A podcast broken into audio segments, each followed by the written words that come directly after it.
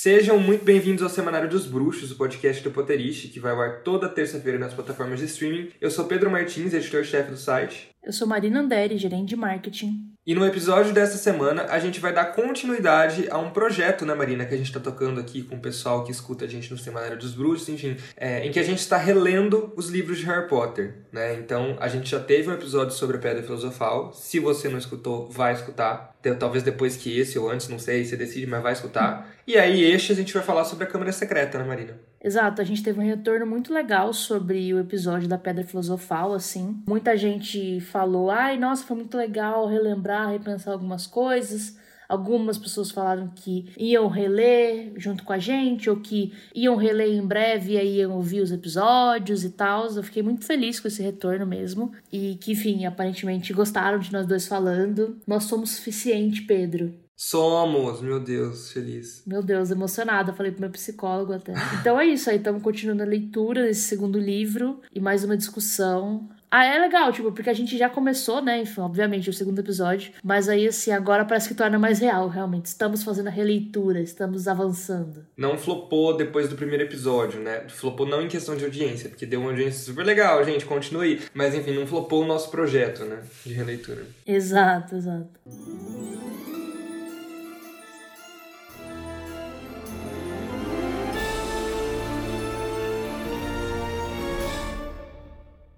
Então vamos lá, gente. Como vocês já sabem, ou espero que vocês já saibam, esses episódios de releitura não vão ter convidados. Somos apenas eu e Marina. E vamos que vamos, vamos começar já. Então, assim, Marina, no segundo livro, a primeira percepção que eu tive quando eu comecei a reler é que ainda existe uma preocupação muito grande é, em relação a manter todo mundo na mesma página, né? É, do leitor que já tinha lido A Pedra Filosofal ao que, por câmera secreta, estava entrando em contato com Harry Potter pela primeira vez. O primeiro capítulo já deixa isso muito claro, assim, porque logo nas primeiras páginas a J.K. Rowling já começa a retomar elementos que vão desde o funcionamento assim de Hogwarts, né, até os jogos de quadribol. Ela explica até como que funcionam, enfim, as partidas de quadribol, quais são as bolas, enfim. Será que ela tinha esse medo que os leitores ainda não tivessem lido o primeiro livro? Então, não sei exatamente se é algo que se vem dela, se é algo que vem da editora, mas eu acho que tem dois viés aí. Eu acho que tem o. É exato, a pessoa foi lá na livraria, pegou o livro, achou legal, tipo, nem se tocou que tem um primeiro, ou qualquer coisa assim. Então você. Para você não perder esse leitor, você está explicando as coisas de novo quanto eu acho que tem entre o tempo entre um livro e o outro. A pessoa leu e depois ela seguiu a vida e leu outras coisas e depois ela já não lembra mais na época não tinha fã ainda, né? E às vezes as pessoas nem sabiam que era uma série, porque era, sei lá, um livro foi lançado muito perto do outro, né? É, exato, eu acho que é mais uma questão de garantir, tá ligado? Assim, tipo assim, por via das dúvidas, vamos explicar as coisas de novo para quem esqueceu lembrar, ou não prestou atenção, etc. Ou para quem, por acaso, tá começando por esse livro, sabe? É, é, é, realmente isso, assim, porque eu lembro que eu, por exemplo, conheci Harry Potter por A Câmara Secreta, veja só. Não pelo livro. Eu comecei a assistir Harry Potter por Harry Potter e a Câmara Secreta. Não tinha assistido. E eu assisti a Câmara Secreta muitas vezes antes de assistir a Pedra Filosofal, você acredita? Ai, que loucura! E eu lembro que, assim, foi uma época que ainda existia bastante, assim, você via na casa de todo mundo ainda tanto DVD quanto o VHS. E aí eu lembro, por exemplo, que a Câmara Secreta eu assisti em DVD. A Pedra Filosofal eu lembro que eu já assisti pela primeira vez em fita, assim, sabe? Porque não tinha no locador em DVD, por algum motivo. Enfim, nostalgias à parte, né? Então, assim, eu acho importante essa retomada, porque eu não, nem precisaria reparar se o filme também faz isso, mas acho que era muito possível, né? Que as pessoas conhecessem por, pelo terceiro, pelo segundo, enfim, não pelo primeiro. Exato, exato. Que, tipo, Prisioneiro, né, faz isso também. Retoma menos que Câmara, mas retoma. E aí, a partir de Cálice, não mais. É tipo, meu, se você chegou no quarto livro, ainda mais esse livro que já tem bastante página aqui, já é considerável, sabe? Então, por sua conta em risco, entendeu? É. Acho que já é outro, outro rolê. Acho que também é isso. Já foi da época que o negócio começou a ser muito conhecido. Então, aí acho que não precisava mais, entre aspas, perder tempo com isso. Sim, sim. E uma coisa que eu reparei também, né, que assim como em A Pedra Filosofal, a narrativa deste livro é muito enxuta. Então a gente tinha comentado naquele episódio que todas as aulas que Harry, Hermione e Rony frequentavam tinham um propósito para fazer a narrativa avançar, enfim. É um propósito muito bem definido, assim, sabe? Não era só para construir o universo. Eu noto que isso continua, né? Sei lá, primeira aula deles, herbologia, tem um puta do motivo, que é, enfim, falar sobre as mandrágoras, né? É, não, exato. É sempre para mostrar alguma coisa em que o negócio vai estar tá dentro. Ali vai ser importante depois. Queria até aproveitar para comentar, né, que tem a aula do professor Beans, em que ele fala sobre a Câmara Secreta, né? No filme quem fala é a McGonagall, né? Mas no livro é o Beans, o que faz muito mais sentido, né? Que ele é o professor de história da magia. Exato. E eu achei é uma cena que eu acho muito engraçada, assim, não o que ele tá contando, obviamente, horrível, né, etc, ataques à escola, mas de que ele fica muito surpreso quando a Hermione levanta a mão, né? E tipo assim, meio que atrapalhou o, o clima dele, sabe?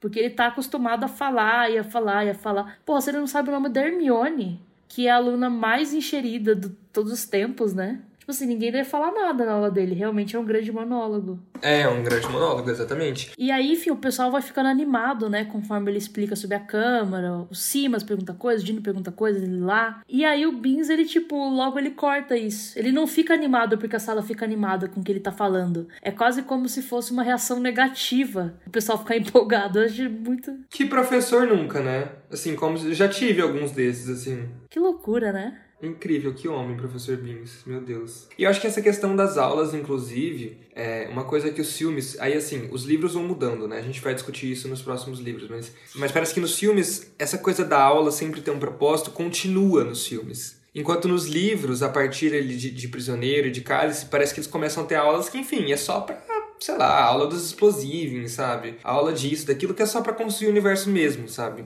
Enquanto nos filmes não, né? Sim, é porque o filme precisa disso, na verdade. Um filme, se você faz uma cena que não significa, tipo, nada, não vai te levar a nada, não vai te avançar na narrativa em ponto nenhum, meio que, primeiro, você tá perdendo tempo, você tem um tempo ali limitado, você não quer fazer um filme muito grande, geralmente, assim, não é um Scorsese, umas três horas e tal. Mas também porque, tipo, você acaba talvez enganando o espectador se você faz uma coisa que não vai levar a nada. Porque ele fica meio esperando que isso vai ser para alguma coisa, entendeu? Faz sentido.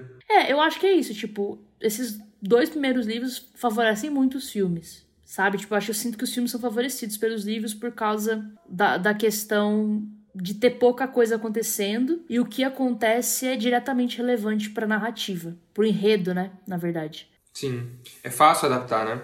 Exato, fica mais fácil. Aí você é audiovisual, que eu, é uma coisa que eu acho que é muito mais fácil de entreter do que leitura. Aí, nossa, tipo, é muito fácil, assim. Chris Columbus realmente deu bastante sorte, eu acho. Sim, não, total. E no episódio de A Pedra Filosofal, outra questão que a gente discutiu é a relação do Harry com os Dursley, né? No primeiro livro, eles pareciam patéticos, assim, eles eram apresentados de uma maneira mais satírica até. Ficava difícil, inclusive, a gente levar tanto em conta a maneira como eles tratavam o Harry, porque era tudo muito satírico, né? Mas neste segundo livro, me parece que a questão se agrava mais um pouco. Então, assim, tem umas coisas muito mais pesadas dos Dursley com o Harry, né? De ameaças, enfim, de, sei lá, negar quase que comida, sabe? E o Walter, inclusive, se destaca como o, o, abusivo, né? Mais abusivo do que a Petúnia, que fica um pouco mais calado, observando e, claro, consentindo tudo, né? Você também notou isso? Sim, total. Eu acho que é porque agora a magia do Harry é 100% uma realidade. Antes eles achavam que se eles não contassem da família dele, da história dele, de nada, eles poderiam, de certa forma, evitar, né?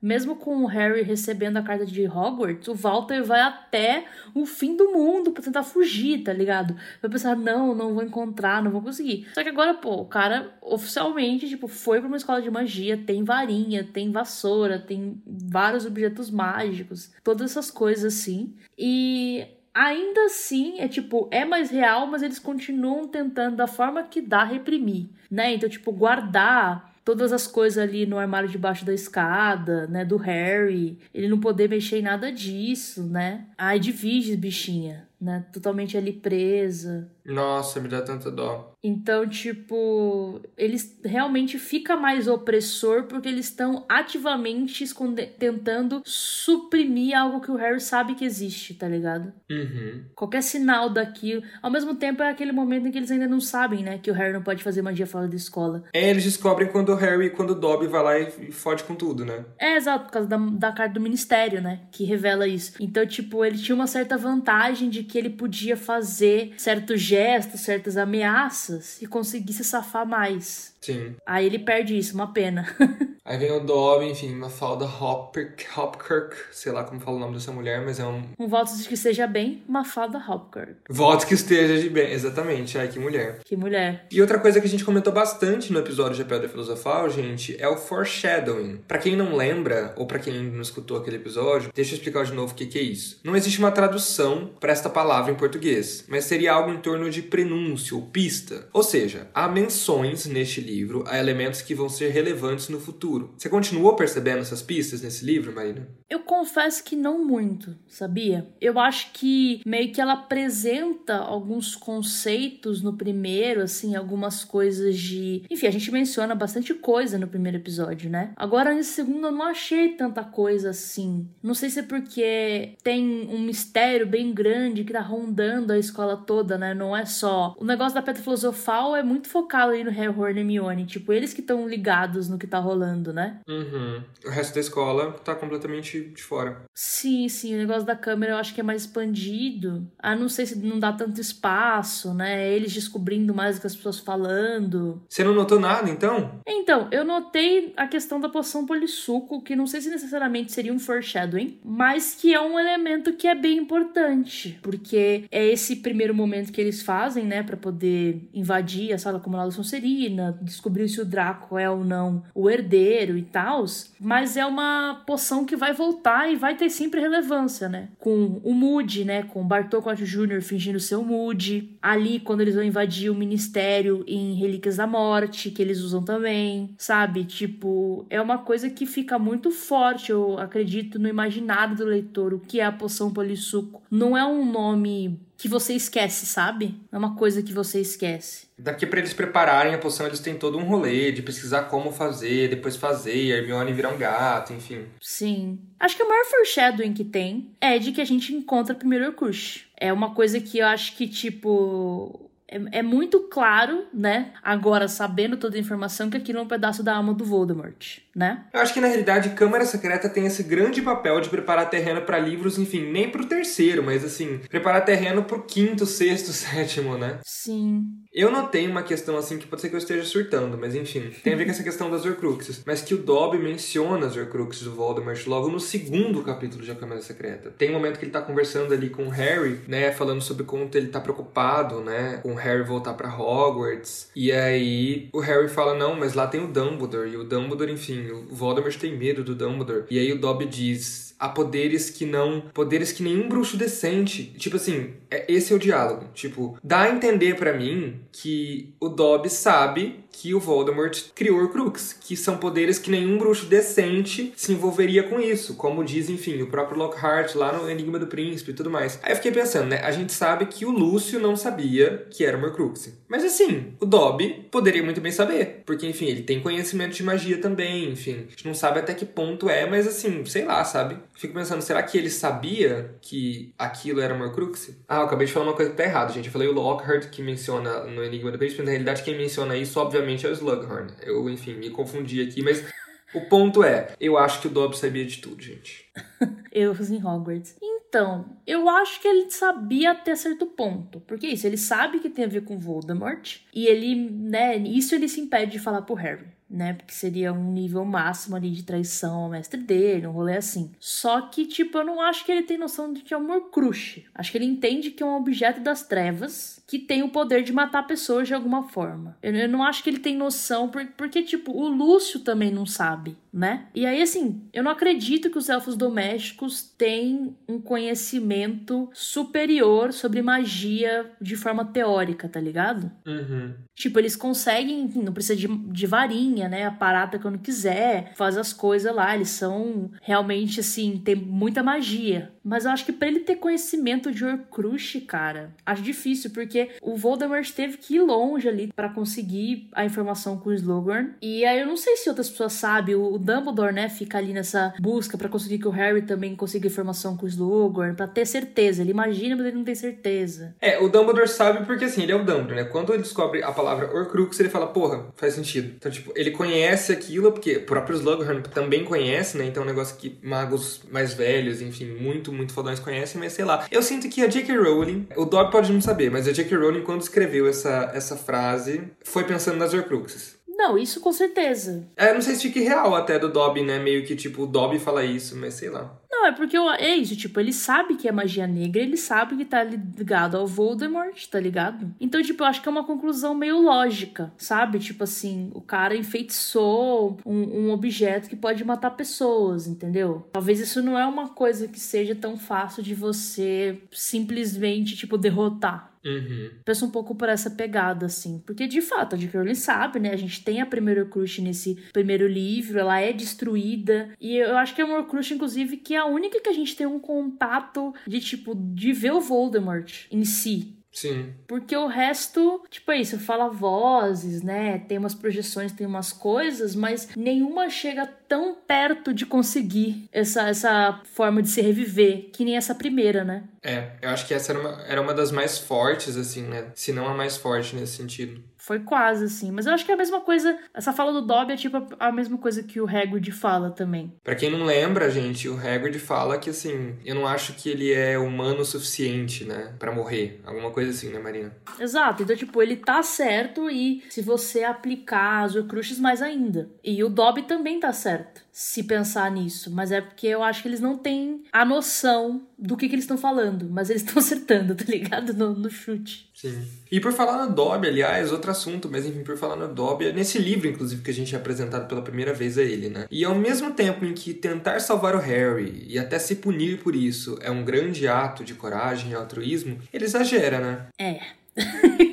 bichinho, mas assim. Cara, ele é bem intencionado, mas difícil, tá ligado? Tipo, o Harry fica. Né? O Harry ele tenta muito ser gentil e ser educado com as pessoas, né? Eu acho que é um pouco do que ele não teve com os Dursley, né? Então, o menino lá, o Dobby, o menino, o Dobby invade o quarto dele e ele fala, senta, né? Fica à vontade, tipo, estranho que você tá aqui, mas senta e tal. O Dobby fica, meu Deus, como o senhor é bondoso, etc. E começa a fazer, nossa, berreiro. Exato, assim, ele é gentil, aí ele fica tentando vendo que o, que o Dobby fica se batendo, fica gritando. Ele, ai meu Deus do céu, gente, eu vou me ferrar se esse cara não calar a boca. E aí ele vai ficando mais desesperado, né? É tipo, depois quando eles se encontram de novo, né? Lá na ala hospitalar, velho, depois do rolê do balaço. Tipo, amigo, velho. Harry tá véio. puto com ele. Nossa, puta putaço. E com razão, tá ligado? Porque, tipo, é uma razão. boa intenção. Mas, mano. Mas para. Não, pois é. Ainda mais isso, uma pessoa que você nem conhece, você não pediu para te proteger. Eu confesso que eu fiquei com, ra... com, com, fiquei com ranço. Fiquei com ranço do Dobby, sabe? Nesse livro. No início, especialmente. Que, né? É, eu acho. eu acho difícil, assim. Mas você vê que ele é muito emocionado. Eu acho que essa. Ele é... Enfim, não quero adiantar episódio, mas ele é canceriano, né? Nossa, verdade. Então, é emocionado, entendeu? E aí ele quer muito fazer as coisas. E aí ele fica, qualquer coisa que o Harry faz, ele acha que é muito grandioso. O que, que ele não vai fazer para proteger o Harry Potter? E mais pra frente também, sabe? Assim, tudo que, que ele faz, tudo que ele sacrifica. O que acaba sendo um grande sacrifício depois, na morte dele, né? Realmente. Por isso que é tudo tão bem construído nesse sentido, né? Faz sentido pro, pra, pra história. Mas irrita. É, exato. E aí é bom lembrar, né, enfim, para quem tá acompanhando com a gente os livros e tudo mais, que o Dobby ele continua sendo uma figura muito presente né, nos livros. Nos filmes que ele some e é substituído pelo Neville. Mas ele continua sendo presente e importante. Sim, com certeza. Eu acho que é uma introdução legal. No sentido de que realmente ele surge ali para tentar salvar o Harry, mas sem pé na cabeça, né? Tadinho. Fazendo muita bosta no meio. Exato. Inclusive, só queria comentar que eu acho perfeito duas coisas que são causadas pelo Dobby, né? Enfim, consequências do que o Dobby causa. De quando o Harry e o Rony não conseguem né, entrar pela barreira da plataforma 9 3 quartos e eles pegam Ford Anglia. E aí, a primeira coisa que é muito boa é que quando eles saem ali do Salgueiro Lutador, a Edwige sai da goela dela e vaza putaça com o Harry. E ela demora mó tempo para perdoar ele. Eu acho isso muito bom, tá ligado? Boa parte do tempo a, a Edwige tá brava com o Harry, né? A Edwige tá puta sempre, né? É tipo assim, no filme ela não tem personalidade. Seria difícil ela ter. Mas enfim, nos livros ela tem muita personalidade, né? Que mulher. Ela fica, gente, o que, que eu fico me metendo com esse moleque? Olha que doideira, velho. Ela poderia ter simplesmente voado, né? Então, tipo, me meter nesse meio desse inferno desse carro. Ai, é muito bom, acho muito bom. E a outra parte muito boa é de quando a McGonagall, né, tá falando com o Harry e com o Rony logo depois, e ela vira pro Harry e fala assim: É, por acaso você não tem uma coruja, não? Você não podia ter enviado uma carta? Né, para Hogwarts, falando que você perdeu o seu trem ao invés de ter pegado um carro voador. E aí o Harry fica, eita, é verdade. Tipo assim, não tem justificativa, tipo, fui burro.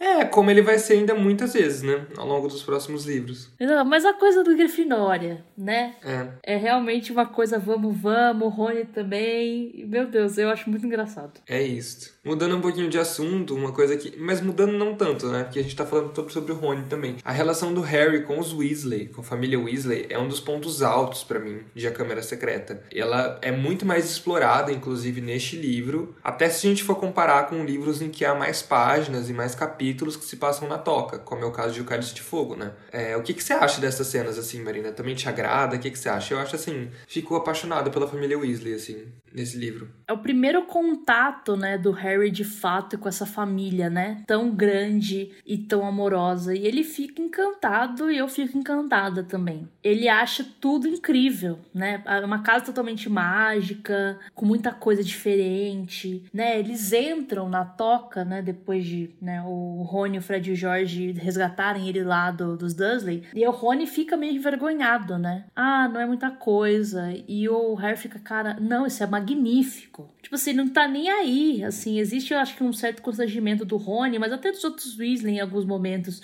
sobre a situação financeira deles, né? Mas o Harry só fica tipo assim, meu Deus, eu queria essa família para mim, eu queria essa casa para mim, eu queria essa vida para mim, sabe? Porque ele vê muito amor, sabe? Tipo assim, muita coisa que ele não tem, então, tipo, eu acho muito legal, assim, esse primeiro contato. E como, enfim, per a perspectiva das pessoas, né? Como que é para as pessoas ali, né? Todo mundo, todos os irmãos ali envolvidos que sempre tiveram aquilo. Então não é uma coisa que eles valorizam no geral. Agora pro Harry é uma coisa totalmente inédita para ele assim, realmente é o supra-sumo.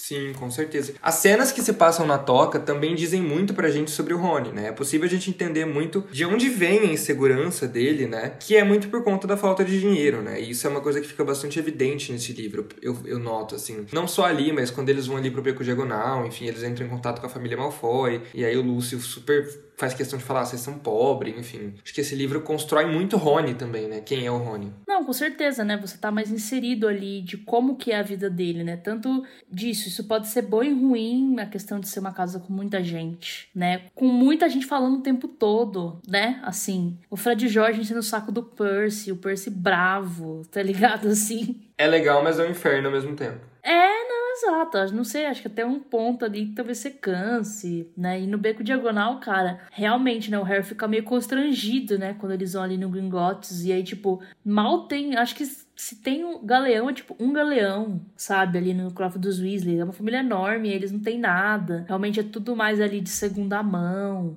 Enquanto dele é um cofre assim, lotado. É, não, exato, e só para ele, né? Uhum. Então, tipo, é uma coisa muito diferente. Mas você percebe que todos ficam, não é só o Rony, em certo nível constrangidos com essa questão da falta de dinheiro. Uhum. Ah, olha uma coisa que eu lembrei, que é um foreshadowing. A gente vê o armário sumidouro. Nossa, verdade. Na Borgin e Burks, quando o Harry, né, ele vai pra Travessa do Tranco porque ele fala errado, beco diagonal. E aí ele sai ali na Borgin e Burks e aí ele, ele entra, né? Ele chega a entrar no armário ali para se esconder do Draco. Que é o armário sumidouro que o outro lado tá lá na sala precisa, que é o que o Draco vai usar em Enigma do Príncipe para trazer as coisas amaldiçoadas para tentar matar o Dumbledore e depois para trazer os comensais, né? Que é a batalha que tem no final de Enigma. É, tem isso, é verdade. É um, um, item bem, bem importante. Verdade, eu não tinha lembrado também. Tá vendo, gente? Olha, a gente faz a pauta do podcast, mas ao mesmo tempo a gente constrói ela enquanto a gente tá gravando. Olha, olha o que é espontaneidade, né, gente? Olha, incrível, assim.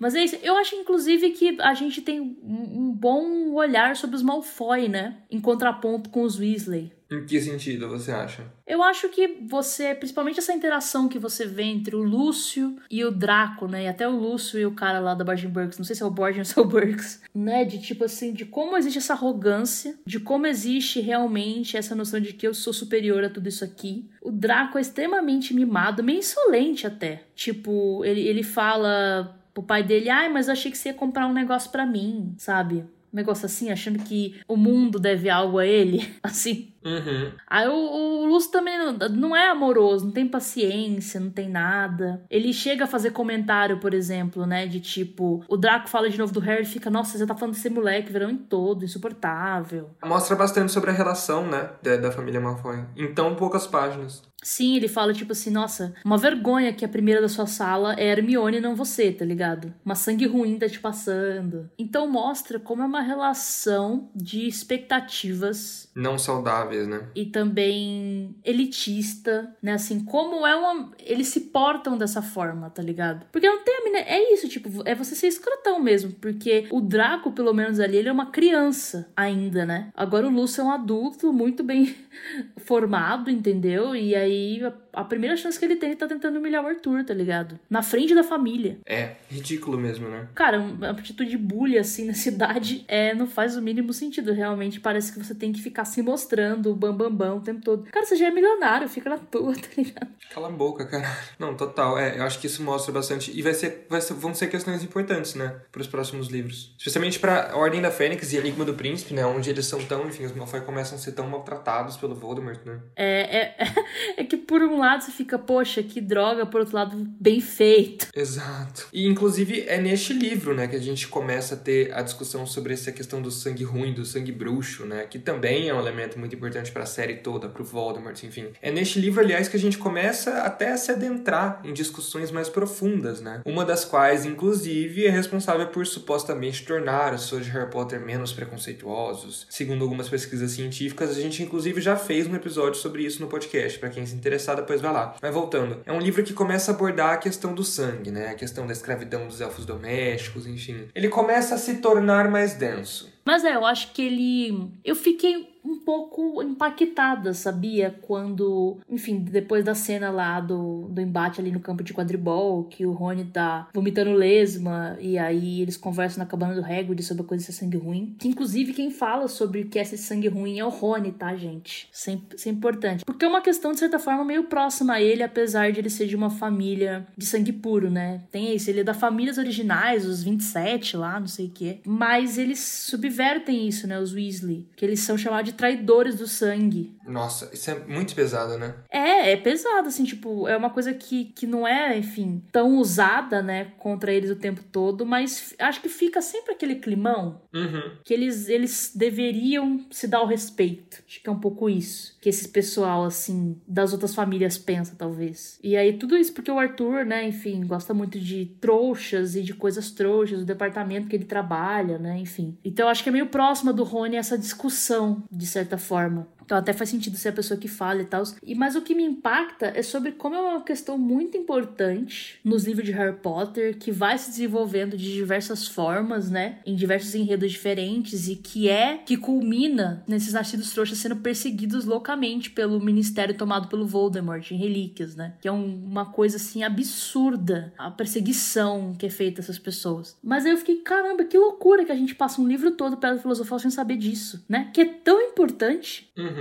Quase como se o câmera também, assim, apresentasse elementos que são tão importantes que é como se fosse um livro 1, parte 2, né? Com certeza, né? Muitos conceitos muito importantes. Eu achei, tipo, muito louco pensar nisso. De como talvez, sei lá, a pessoa leu Pedra e, ah, legal o livro, beleza, vou ler Câmara. Tipo assim, não tendo noção de que, olha esse- o assunto que tá sendo introduzido aqui, tá ligado? Olha essa alegoria racismo. Coisa foda, entendeu? Então, tipo assim, é, é uma coisa que não vai atingir, né? Nem deveria também atingir seu ponto máximo ali nesse livro, mas eu já acho que tem umas ponderações interessantes. É, inclusive eu, eu tenho a impressão de que assim, ele dá início a discussões que vão ser complexas, né? Ele não é ainda tão complexo nesse livro, né? Não, exato, porque, tipo, é isso, né? Você aprende o conceito, porque ele vai ser importante. É isso, os- todos os sangue ruins, né? Todos os nascidos trouxas estão sendo atacados ali, estão sendo as pessoas petrificadas. Então elas são um alvo. E, né, enfim, no final, né, quando o Voldemort fala, ele fala de, por exemplo, mudar de nome pra não ser associado com o pai dele que é trouxa. Você vê o Lúcio discursando em alguns momentos ali, por exemplo, quando o Hagrid vai ser preso, por exemplo, ele fala, né, de tipo, ai, esses alunos nascidos trouxas, assim, ele, ele tenta ser um, né, bem, bem sádico, assim, tipo, ai, uma pena realmente que essas pessoas estão sendo atacadas. Então, você vê, assim, todas as nuances, mas por enquanto eu acho que é uma coisa mais, tipo, isso é errado. Não entra tanto na discussão, né? É,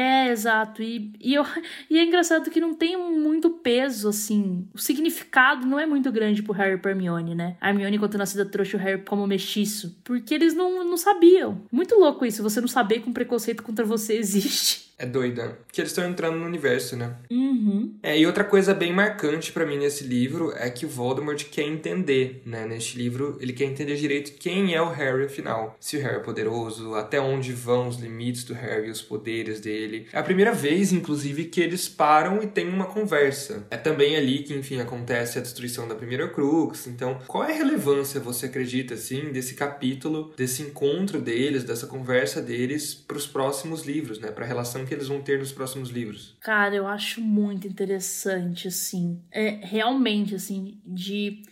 para mim é muito louco que o Voldemort um dos pontos, obviamente, ele quer matar o Harry e voltar à vida, etc, etc. Mas ele quer comprovar o que ele, na cabeça dele, já é verdade. Mas ele tem uma certa segurança de que o Harry seja mais poderoso do que ele, né? Uhum. Ele tem realmente esse receio, tipo, não, mas não é possível. E aí ele fala, não, ele comprova, não, realmente, você não é nada, eu sou superior. Aquilo lá foi um. Eu ter perdido para você enquanto você era bebê foi. E o ano passado? É, não, exato, foi um deslize, foi uma coisa assim que não vai voltar a se repetir. Porque é totalmente ridículo, sabe, assim, nada a ver. Mas mostra o quanto ele é inseguro, né? É, exato, porque eu acho que o, talvez a coisa que o Voldemort mais presta na vida dele é o poder. Uhum. E a ideia de não ter isso, meu Deus, ele.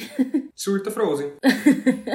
Exatamente. Então eu acho que ele fica bem. Meu Deus. Então ele tem essa necessidade, enfim, de coisa de vilão, né? De ficar fazendo discursinho pro Harry, porque ele quer, assim, se afirmar. Eu acho que é muito isso. Eu falando, eu diminuindo ele. Ele, ele quer se provar dessa forma. Por isso que ele fica no discursão e tudo mais, né? E eu acho que. É que eu fico imaginando que loucura que deve ter sido, assim. Eu lembro quando eu era criança vendo o filme, né? Descobrindo que aquele menino era o Voldemort. E que eu fiquei. Imagina pra quem leu o livro, né? Tipo, o primeiro contato foi o livro. Muito louco, imagina quem tava, tipo, a gente achou que não tinha nada a ver com o cara, que era outra questão. E aí não, era, era isso, tá ligado? Tipo, era ele. Meu Deus, ele mudou de nome, né? Ninguém, nenhuma mãe deu filho de Voldemort. Exato. E aí outro personagem que discursa muito, né, gente? Isso inclusive tem, inclusive no, nos filmes, né? Não fica restrito aos livros, é o Lockhart, né? Discursos muito menos importantes, muito mais chacotas, engraçados. tem um que ele diz ali no no final do livro que eu acho bastante interessante é: se você quer ser famoso, você tem que estar preparado para dar duro, sabe? Apagar a memória alheia, aparentemente é dar duro, né? Mas enfim, cada, cada doido com a sua doideira. Mas a questão da fama, eu acho que de alguma maneira o Lockhart traz pro Harry, né? Que é uma questão que vai ser importante para ele no futuro, né? É que, cara, é ridículo, né? Eu acho que o Lockhart ele criou o influenciador digital. Meu Deus do céu, é isso, né? Assim, fazendo de tudo para aparecer. Pessoas que trabalham muito duro, pessoas que, né, é, é, isso. Exato, o primeiro influenciador digital foi ele. E é isso, é ridículo ao mesmo tempo que é muito engraçado, ele me dá raiva ao mesmo tempo que eu fico, meu Deus. Porque é isso, ele tem umas falas, ele quer convencer a si mesmo e ao Harry que ele é mais famoso que o Harry, velho. Tipo. É um problema, assim, né? De, de, de é, é biscoiteiro também no nível, né? Tipo. É, assim, tipo, fora da casinha, tá ligado? Ele fica, tipo, né, no, no início, quando o Colin, né, tá pedindo autógrafo pro Harry, e aí o Draco, né, caçou, ah, agora tá dando autógrafo, Harry, não sei o quê. E aí o Gildor fala, nossa, mas nesse seu início da carreira, assim, eu entendo que a fama é uma coisa que ludibria, que é incrível, mas nesse seu início ainda, em que você não é tão famoso assim, tá ligado? Tipo, o cara salvou o mundo bruxo, velho. Gente do céu, que POC é essa? E o quanto isso é real, né? Quantas pessoas parecidas com ele existem no mundo real, né? É a síndrome da subcelebridade. Exato, exato. Mas essa coisa, né, do se quer ser famoso, você tem que estar preparado para dar duro. É bem interessante, né? Porque ele sim e não, né, no caso dele. Digo, tipo, não dá para você tirar o mérito dele de fato ter ido lá atrás do pessoal e usado feitiços da memória e usado toda a história e vendido. Isso foi um plano bem inteligente para conseguir. Mas ao mesmo tempo é isso, são coisas que você não fez poderes de forma alguma, né? Você podia dar duro, por exemplo, realmente estudando para ser um, um, bruxo muito poderoso ou qualquer coisa assim, né? É, se bem que talvez pareça que ele não tenha habilidade mesmo. Não, é, eu não acho que tenha. Uhum. E eu acho que também é aquela coisa do na hora do vamos ver, assim, de tipo assim, pegando os influencers, né, como exemplo de quando a pessoa na câmera, fazendo vídeo, fazendo stream, fazendo essas coisas assim, a pessoa parece super legal, né? E aí ao vivo é uma porta. Acho que todo mundo em Hogwarts, inclusive Hermione, descobre isso, né? Sim, sim, tipo, na primeira aula, velho, do negócio de diabretes, o Rony já fala assim: Meu Deus, esse cara não sabe o que tá fazendo, não sei o que. A Hermione fala assim: Ah, não, mas olha tudo que tem no livro dele que ele já fez. Aí o Rony fala que ele diz ter feito, né? Que querendo ou não é um foreshadowing para, é um prenúncio, né? É, pro que vai ser revelado nesse próprio livro no final dele, né? Não, exato. Tipo, o Rony já sacou, assim, porque realmente não faz sentido. E aí o cara não devia realmente ter se metido de ser professor de Hogwarts, porque, tipo, ia ser óbvio que as pessoas iam descobrir. Exato, meio burro ele, né? Inclusive, eu acho muito engraçado também no final ali que a McGonagall né, todo mundo junto na coisa da câmera, e aí eles se viram, né, pro, pro Lockhart e fala assim, ai, mas você não falou que você sabia onde era a câmara, não sei o que, não sei o que lá, ele fica, ah, tá, ok, assim, assim, com medo, mas fala, vou. Aí depois ele tá fugindo, no caso, né?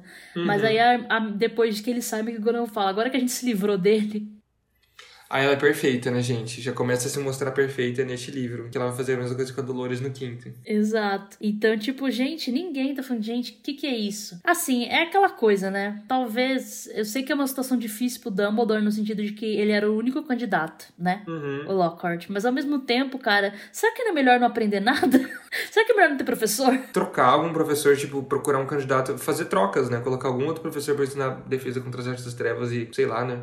É que eu acho que já tá naquele ponto as pessoas já estavam meio, tipo, é amaldiçoado, né, o cargo. É isso aí. É isso. E pra gente finalizar a nossa discussão, gente, pra gente finalizar, não, né? Pseudo finalizar. Pseudo finalizar. Eu tenho a impressão, assim, às vezes, um pouco no fandom, que as pessoas não gostam muito de A Câmara Secreta. Eu ouço muita gente dizer que, sei lá, na escala de favoritos, no caso, Câmara tá no sétimo, não é favorito. At all, de ninguém. Eu nunca vi ninguém falar, inclusive, que Câmara é o livro favorito. Ah, esse é meu livro favorito. Por que, que será que tem essa coisa com Câmara? Eu tenho a impressão, assim, Marina, de que não é um livro ruim de jeito nenhum. É um livro bem escrito, é um livro, assim, tecnicamente falando, é um livro muito bom, sabe? Redondinho, aparadinho, todas as pontas. Mas não é uma história marcante, sabe? Ela é uma história esquecível em comparação com os outros livros. E também, enfim, é muito direto ao ponto, né? Sim, eu confesso que eu fiquei bem surpresa, né? Dado há tanto tempo que eu não leio e tal. Quando chegou na parte da câmara em si, né? O final. De que, tipo, gente, é dois segundos. O Harry mal entrou, ele já tá destruindo o basilisco, sabe? Uhum. Realmente, assim, é muito rápido. Não dá para você sentir o um impacto que, gente, o Harry novamente enfrentou o Voldemort. O Riddle é o Voldemort, né? E tal. Depois desse ano todo conturbado que ele teve, né? Uhum. Tipo, não dá tempo de você, sei lá, realmente sentir o que é aquilo de fato. Então, eu acho que mais do que pedra, assim, porque é realmente a resolução desse grande mistério, né? Uhum. Então, eu acho que pesa um pouco mais isso.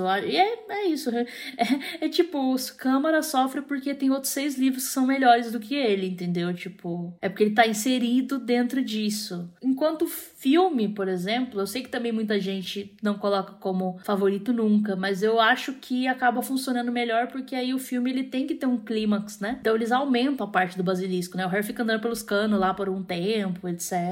É, eu ia falar justamente isso, sabe? Essa questão de que ele corre, aí o basilisco vai entrando perto dele, aí depois ele joga lá, enfim. Parece que é mais emocionante, né? Uhum.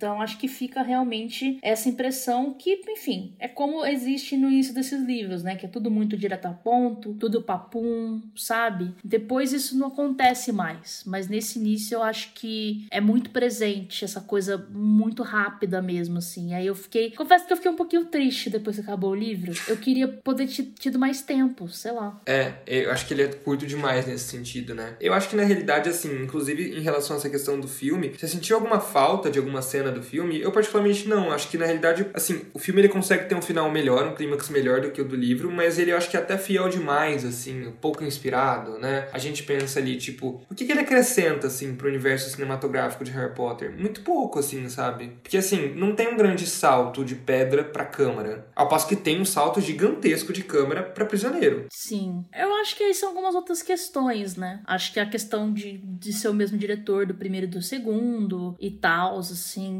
É, não quero me alongar muito sobre o filme pelo fato de que a gente ainda vai fazer um episódio só sobre os filmes, né? Assim, um de cada filme no futuro. Mas, tipo, eu acho que ele funciona muito bem como um suspense infantil. Eu, enquanto criança, ficava assim, agoniadíssima, com medo. Nossa, eu também. Sabe? Então, tipo, é incrível isso. Pô, hoje em dia é difícil fazer uma coisa, uma coisa de terror que seja para criança, sabe? Não, e era um terror na realidade que me assustou muito quando era criança.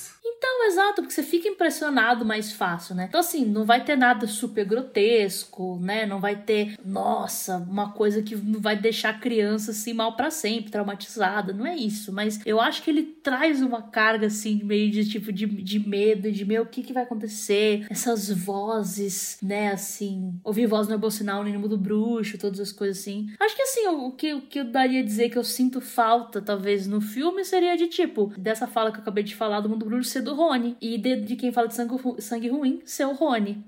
a cena tá lá, só o problema tá quem, tá quem tá falando ela. Que já começa aí, né? O problema da construção do personagem, né? Gente, ele tá ali no mundo bruxo, ele é de família bruxa. Ele sabe dessas coisas. Não faz sentido da Hermione ser a pessoa falar, do Hagrid ser a pessoa falar, sendo que, tipo, quem sabe daquilo ali é o Rony. Acho que seria só isso mesmo, assim. De resto, acho que e só uma coisa que eu acabei de lembrar, de que a gente falou do primeiro episódio, né? De como realmente, realmente a Sonserina é construída pra gente odiar ela, e é isso aí. Aqui, então, meu Deus. E aí, então, um livro dedicado ao rei de Sonserina. Total. e aí depois o pessoal vem falar que a gente que tá jogando hate na Sonserina. Ah, dá licença, gente. Os livros, né, levam a gente a ter essa impressão todo momento. Não, herdeiro da Sonserina, o Salazar Slytherin, que brigou com todo mundo, deixou um monstro lá dentro, né? Tipo, então, realmente. Ah, e uma outra coisa, gente, desculpa, tô lembrando agora. Hoje a Marina tá, tá, tá inspirada, gente, durante a gravação. Hoje eu tô espontânea. É, o Evandro, né, a gente tava conversando sobre uma coisa. Evandro, pra quem não sabe, é um colega nosso do Ish, um amigo nosso do Ish, que inclusive aparece muito aqui no semanário, gente, pra quem não escuta sempre. Exato, tá aqui todo dia. E sobre a questão do basilisco petrificar as pessoas e não matar elas. E aí ele tava me perguntando, tipo assim, tipo, mas você não acha que é muito conveniente que todas as vezes que o basilisco tenta atacar, a pessoa, em vez de morrer, é petrificada? Sempre tem algum fator, né? As pessoas têm meio que sorte, né? A câmera, a água, enfim, sempre, né? Exato, o fantasma, né? As coisas. A do fantasma, para mim, foi o, foi o é o cúmulo, assim, disso. Porque, tipo, meu, não, sabe? Querendo. Ele não é uma pessoa, ele é só um fantasma. É que, tipo, o que eu assumi era meio que duas coisas. A primeira que ele falava um negócio de cano, né? Que, o, que eles estavam nos canos, eu imaginava que o cano seria algo no teto. Então, tipo, geralmente as pessoas não andam olhando pro teto, elas teriam que ver por um reflexo que tá no chão ou na parede. Essa era, essa era a minha ideia. Gente, eu fico imaginando o tamanho dos canos de Hogwarts. É, não, exato. Bem, bem grandes, bem avantajados, assim. Mas aí parece que, na, só que na verdade não, porque o Harry, ele ouve a voz na parede, né, assim. Uhum. Então não. Só que, gente, mas o basilisco daquele tamanho, ele ficava andando pelos corredores de Hogwarts? E ninguém via. Sei lá, eu achei, eu achei meio. Não sei, mas e a outra coisa que eu assumia é que realmente não havia intenção de matar. Porque na primeira vez em que alguém morreu, que foi a Murta que geme, o Hogwarts quase fechou. Então parece que talvez se, se fechasse de novo, o, o Tom Riddle não ia atingir o objetivo dele. Exato. Isso eu acho que faz muito sentido. Agora, essa questão de uma cobra daquele tamanho tá andando pelo meio do castelo, ninguém vê, e sempre ter alguma coisa para proteger a pessoa, meio manjado. Vai me desculpar, J.K. Rowling, mas é meio manjado. É, é que mesmo que seja proposital um negócio de petrificar, sempre ter alguma coisa ali para ajudar é meio, né? Sempre, toda vez. Tipo, não é que morre uma pessoa e as outras não morrem. Não, todo mundo, ninguém morre. Tá sempre sendo salvo ali pela câmera, pela água, pelo caralho 4. Então, tá manjado. É que são coisas que a gente tem há tanto tempo, né? A gente, meu, quantas vezes eu já assisti esse filme, quantas vezes eu já li esse livro? A gente não percebe. É, então, eu acho que, eu acho que muita aquela coisa de, de criança, de ser infantil, tipo, eu nunca parei pra pensar nisso na minha vida. Sim. Tipo, eu só, eu só, só dei um bug. Eu tô pensando nisso agora. Realmente, agora acabou a câmera secreta, gente. Isso já não era meu livro favorito. Agora eu vou ignorar. Começou aí, gente, o treinamento para escrever Cursed Child. Amigo, nossa, que ofensa. Nossa, acho que você foi longe demais. Eu acho. Foi, foi longe demais, a retiro o que disse. Mas eu acho que é um, é um livro realmente assim, que em comparação aos outros acaba que não se destaque, que até não tem tanta coisa assim para falar, às vezes parece, né? É, exato. O nosso podcast a gente espera muito que vocês tenham gostado, gente. Mas vamos ser sinceros, a gente trouxe coisas muito mais interessantes, obviamente, no primeiro, e vamos fazer coisas muitíssimo interessantes no terceiro, e porque esses livros são muito melhores, né? é isto. Clube de hate a câmera. Clube de hate. É, é, isso, gente. Vamos falar um clube de leitura de Harry Potter e um clube de hate a câmera secreta. É isso. Mentira, gente. Eu não odeio o livro. É só porque realmente. Mentira. Não, eu também não. É só realmente, eu só queria mais tempo ali no final. Eu só queria mais tempo. Com... E queria algumas mortes no meio, para não todo mundo ficar sendo salvo pela câmera e pela água. Exato. Pode ser um pouco minha crush no Tom Riddle jovem? Pode ser. Pode ser. Queria estar tá imaginando mais o meu amor. Aquela. Faz sentido. Meu Deus, sem palavras, assim. Enfim, e, e tem a questão, enfim, do, né, do, de morrer lá, a murta, e aí o Tom Riddle acusar o Hagrid pra ele não ficar sem ter onde ficar, né? O cara vai lá, mata as pessoas, não pensa nas consequências, né? Aí, enfim, conseguiu acusar o Hagrid, mas a gente tem um episódio sobre o Hagrid, né? Exato, voltem, voltem uma casa aí, algumas casas, e, e escutem um episódio sobre Hagrid. Exato, e aí a gente explora mais lá isso, por isso que é uma, é uma questão desse episódio. Exato. Então é isso, gente, a gente vai ficando por aqui. Antes disso, a gente vai falar, como sempre, as nossas redes sociais, para vocês seguirem a gente, bater um papo com a gente. As minhas são todas IM Pedro Martins, no Instagram, Twitter, Facebook e as suas, Marina? São todas Marina Anderi, Marina A-N-D-R-I, no Facebook, Twitter, Instagram e TikTok. E tem as do Potterish também, que são arroba Oficial no Instagram e arroba Potterish em todas as outras redes. Além, é claro, do nosso site, www... Não, mentira, não precisa colocar w... Coloca direto, potterish.com, que vocês vão encontrar as últimas notícias do mundo bruxo, de animação fantástica, de Harry Potter, dos atores. Site bem top para vocês acessarem. É isso. Parabéns, amigo, por acertar o arroba do Instagram. Eu acho que foi a primeira vez. Eu sempre erro, né? Exato, é. Feliz. Parabéns por essa conquista. Episódio trigésimo e não faço ideia. Vamos lá, tá certo agora. Gente, um beijo. Obrigado pela participação, pela escuta e até a próxima. Beijo.